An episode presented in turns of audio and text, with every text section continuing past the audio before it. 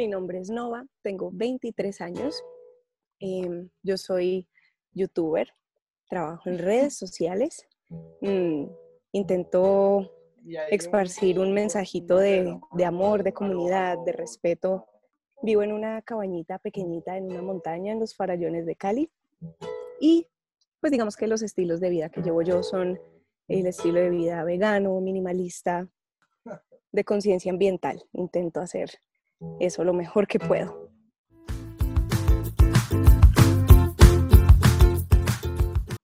Pasa que cuando estamos revisando pues todo tu contenido, entonces nos damos cuenta como que hay un proceso como de transición, por así llamarlo, ¿sí? Porque, porque hemos visto o hemos notado que no, no toda tu vida la has vivido de esta forma, sino que antes vivías una vida bastante eh, convencional, bastante normal, por así decirlo, la vida que tal vez yo que Chris lleva, ¿cierto? La vida más, más común, más ordinaria, ¿cierto? Entonces nos gustaría saber de dónde nace como la intención, o sea, cuál es el deseo o, el, o de dónde surge esa idea de querer hacer esa transición a ese estilo de vida que ahora tú tienes. Todo esto surgió cuando, cuando Nico y yo vivíamos en Bogotá. Mm, yo me acuerdo que cuando llegamos a Bogotá el taxista ni siquiera quería montar mi maleta a la bodega de lo pesada que estaba. Em, y un día me di cuenta de que tenía demasiadas cosas, tenía demasiadas cosas y en un momento en el que yo estaba muy, mm, como que no sabía para dónde pegar, encontré el yoga. Y entonces empecé a estudiar yoga, empecé a hacer yoga. Y el yoga me abrió muchísimo la mente a muchas cosas. Y entonces ahí empecé a conocer el veganismo y todo eso fue hace cuatro años. Entonces, cuando, cuando digamos empecé a conocer un poquito más del mundo y a despertar un poquito más la compasión y todo eso, me sentí muy conectada con este estilo de vida un poco más consciente, más natural, más eh, libre de excesos. Entonces ahí fue que empecé a adoptar el veganismo y el minimalismo a mi vida.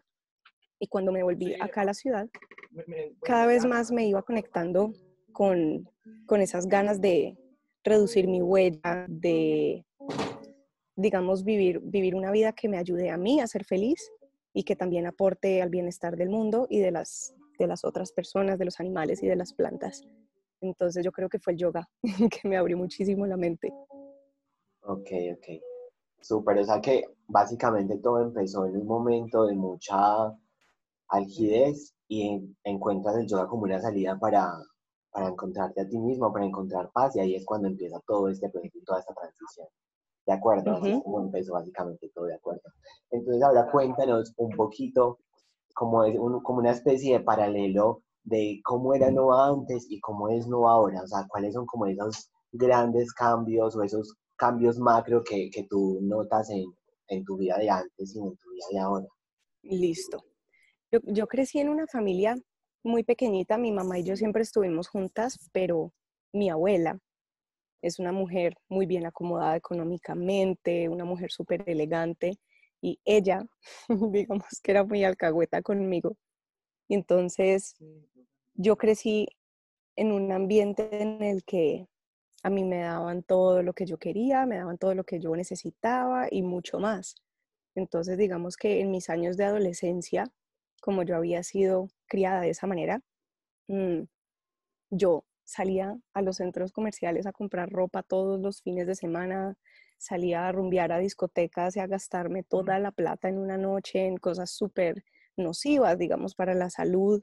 Mm, tenía el autoestima súper bajito, me hacían bullying, me lastimaba a mí misma, sufría de anorexia, vivía deprimida, encerrada en mi cuarto y, y acumulaba y acumulaba cosas. Me acuerdo que eh, era, era de las cosas que, que me sacaban un poquito de esa realidad, ir al, centro comercial con mi mejor amigo y comprar cosas. Entonces, digamos que esa es un pedacito de, de la nova de antes, una nova triste, eh, con, con, muchos, muchos rayes emocionales y mentales, una niña insegura. Mm, y bueno, consumista, inconsciente, como, digamos, como el grueso de, de, cómo funciona la adolescencia para muchísimas personas, para el grueso. Mm, eso era yo.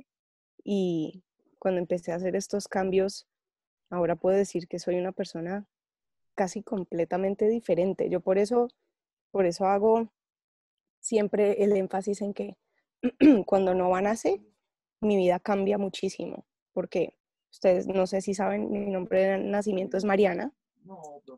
Entonces, ese es, ese es el momento cuando yo digo la Nova de antes, para mí es como Mariana y Nova. Son como dos seres diferentes.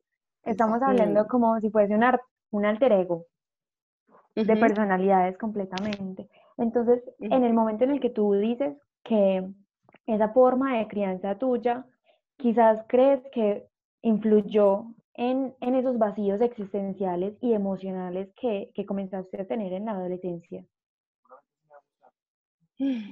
No, corazón, yo no creo. Yo creo que es que todos estábamos pasando por, por momentos complicados. Justo cuando yo estaba pasando por momentos complicados, mi familia también. Entonces yo me sentía muy sola.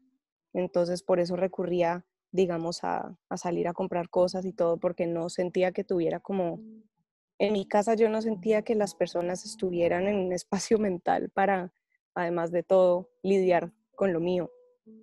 Pero no creo que haya sido yo creo que, que así uno crezca en una casa súper abundante y con, con, todas las facilidades, si uno tiene un buen apoyo, como una, una un, sí, sí, sí, como, como, como un grupo de apoyo que, que esté preparado para atenderlo a uno, uno va a estar bien. De acuerdo.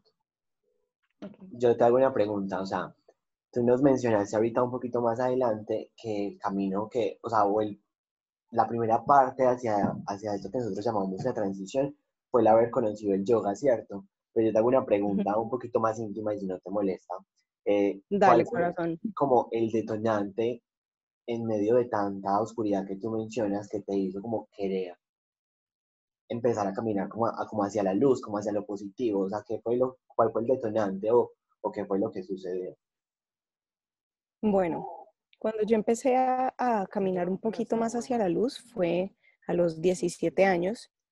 Mm, yo apenas estaba saliendo de, estaba intentando curarme a mí misma este desorden alimenticio que tenía. Estaba recién terminando el colegio o intentando terminar el colegio de la mejor manera posible y la música me ayudó muchísimo a como me dio, me dio algo para levantarme en la mañana y algo para practicar, para invertir mi tiempo, ese, ese detonante yo creo que es la, la película de La vida en rosa de, de, Edith Piaf, de la vida de Edith Piaf, se las recomiendo muchísimo si no la han visto, porque a esta mujer le tocó vivir el infierno en, su, en la vida, o sea, era impresionante, entonces yo ponía esa película en replay una y otra vez, todos los días, en una depresión súper profunda en mi cuarto, viendo a este ser humano lucharse la vida y superar todo lo que le,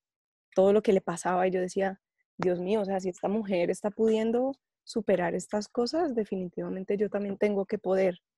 Y entonces empecé a cantar su música.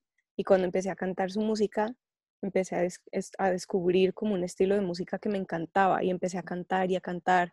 Creé una banda y empezamos a salir a cantar en sitios y tener esta como, como esta cosa que me daba motivación para levantarme en la mañana y algo que hacer positivo y que me gustara y me hacía feliz, me ayudó muchísimo a salir de esa depresión. Y ahí es cuando nace Nova, cuando yo empiezo a cantar. Y eh, ahora quisiera preguntarte, quisiéramos preguntarte acerca de, de estas prácticas que tú implementas en tu vida cotidiana, que son parte de tu estilo de vida, como lo son el veganismo, el minimalismo, eh, alguna vez en tu contenido vi que estabas haciendo también como la transición hacia el zero waste. Ah, Entonces, que nos contaras como cuáles son esas prácticas que tú has eh, arraigado tu estilo de vida y que nos cuentes como en qué consiste desde tu perspectiva, pues cada una de ellas. Bueno, listo. Entonces, con esto del zero waste, ese es el, el, el estilo de vida más difícil de adaptar, siento yo, porque cosas que tiene que tener en cuenta. No es solamente el producto como tal, sino todo lo que, el proceso de producción de esa cosa, eh, como el impacto que todo el, proceso de producción creó en el mundo. Entonces, Dios mío, y además aquí en Latinoamérica mm, todavía las opciones son muy limitadas, entonces a uno le toca rebuscarse, ir aquí, ir allá, ir acá, ir allá. Y lo que a mí me ha ayudado muchísimo es, es implementar un poquito la idea de, no, no, un poquito, un montón, la idea del consumo consciente. Entonces, como apoyar con mi dinero esas marcas que están esforzándose por hacer un cambio, por reducir el impacto ambiental que hay en el mundo. Entonces, cada vez intento como utilizar productos biodegradables que vengan en paquetes biodegradables o en papel que yo pueda reciclar. Porque yo guardo todo mi papel y entonces con ese papel hago más papel y hago libretas. Y entonces, por ese lado, esa es una de las cosas que hago. Mm, otra cosa es mm, mis productos de, aseo personal, por ejemplo, mi champú, mi jabón, mi, eh, rasuradora, por ejemplo, todo nada de eso se va a la basura, todo se deshace, mi champú es en barra, entonces en el momento en el que el champú se acaba es porque se deshizo completamente y esa base de productos 100% naturales y orgánicos, aceite de, coco y aceite de almendras y hierbas aromáticas. Mm, mi desodorante también, por ejemplo, viene en un empaquecito de cartón y uno lo empuja, también es como una cremita de hierbas. Mm, mi rasuradora es de, de acero inoxidable y las, las, las laminitas son intercambiables.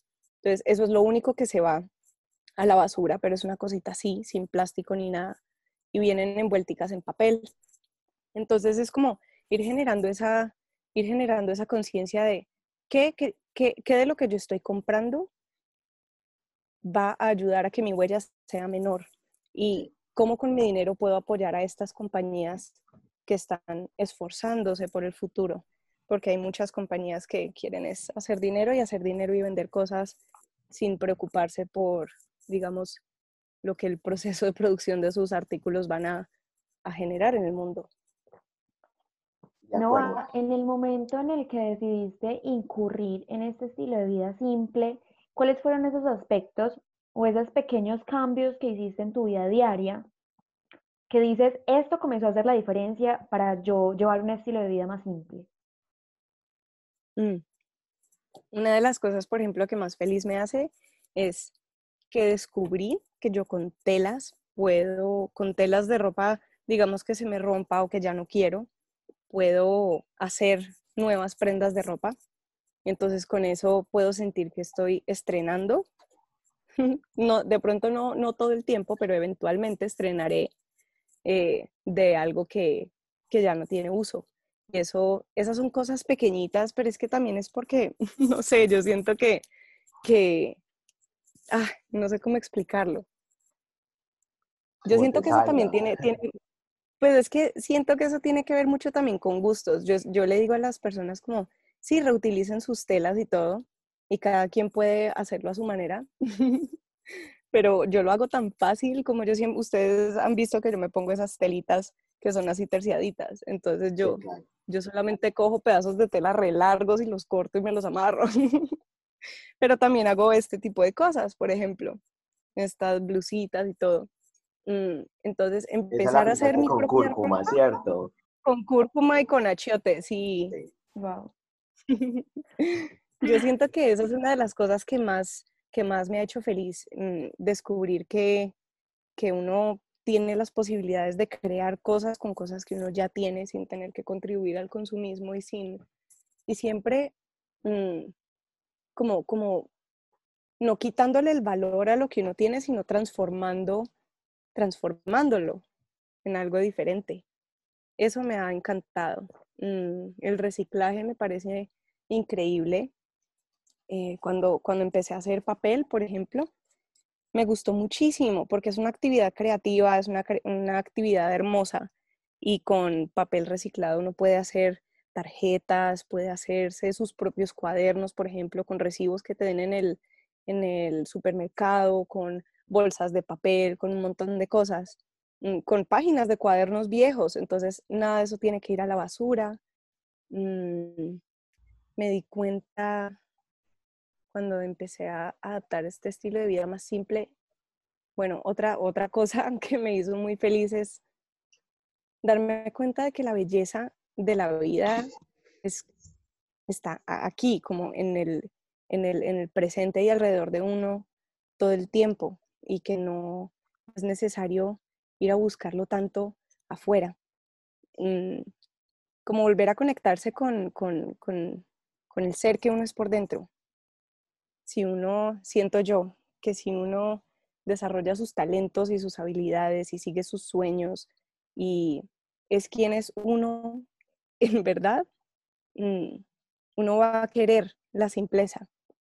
Como yo siento que, que, que eso lo va a llevar a uno a querer estar cada vez más tranquilo porque el alma realmente no necesita cosas materiales o excesos o lujos para ser feliz. Son otras cosas. De acuerdo. Es que más que, más que, o sea, yo siento que no vas más que un personaje, un estilo de vida. Y eso es lo que tú transmites en tus redes sociales y a todas las personas que te siguen. Y por ejemplo, yo que te estuve observando tanto últimamente, siento que de verdad lo que tú quieres transmitir es como esa simpleza en la vida, ¿cierto?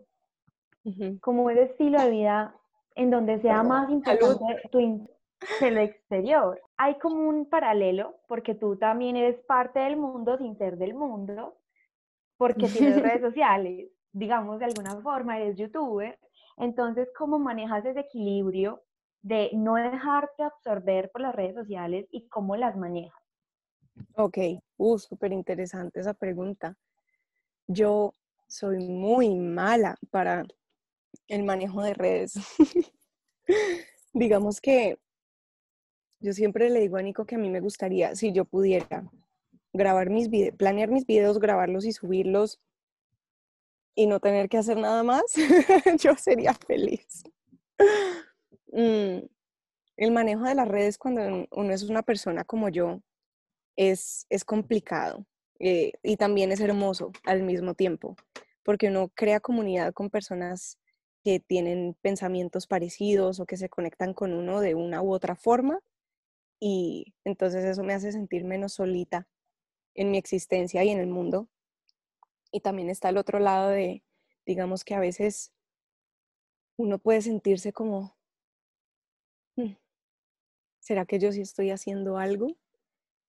porque al final, digamos, el mundo tiene tanta luz como oscuridad. Es más, creo que tiene más luz que oscuridad, pero la oscuridad habla muy duro y casi que te persigue. Entonces, a veces es complicado como hablar de los temas de los que yo hablo sin sentirme como, ¿será que, será que esto que yo estoy haciendo, si hace algún cambio? ¿Será que sí estoy haciendo algo? ¿Será que debería hacer algo más? Entonces es mucho la impotencia, ¿no? Vivo mucho la impotencia.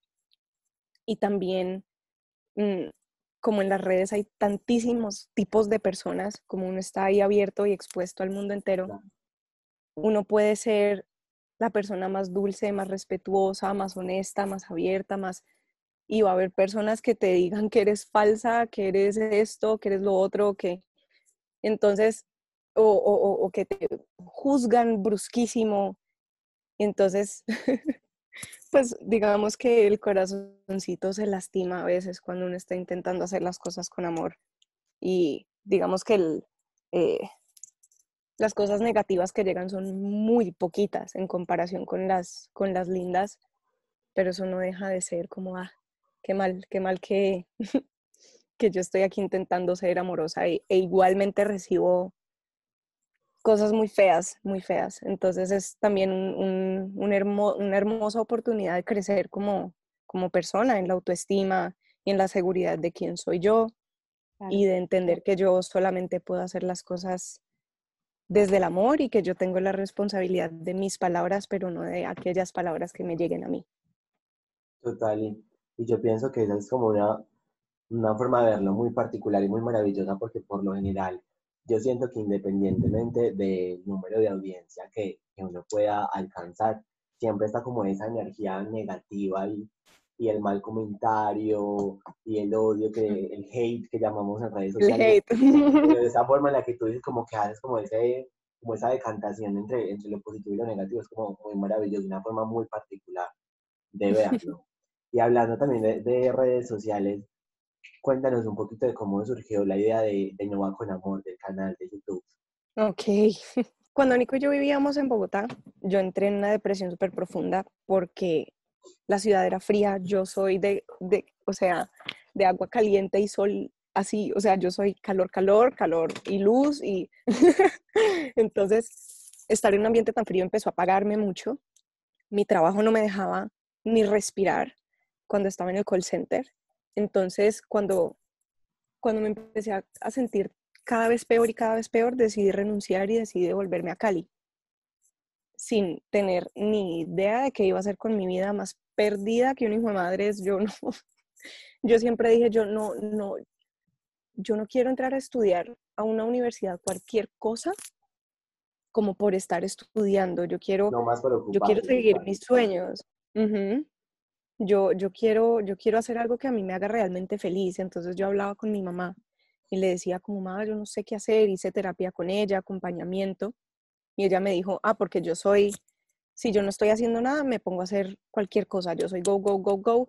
Y, entonces me volví a cantar en sitios con mi banda, pero entonces no me estaban tratando bien en uno de esos sitios y estaba cantando porque sentía que tenía que estar haciendo algo, bueno, sintiéndome súper presionada, digamos, por el tema de la vida. Y mi mamá me dijo, ya, tienes que parar, tienes que aburrirte, o sea, tienes que detenerte completamente y esperar como a tener un impulso hacia algo que tú digas, esto definitivamente es.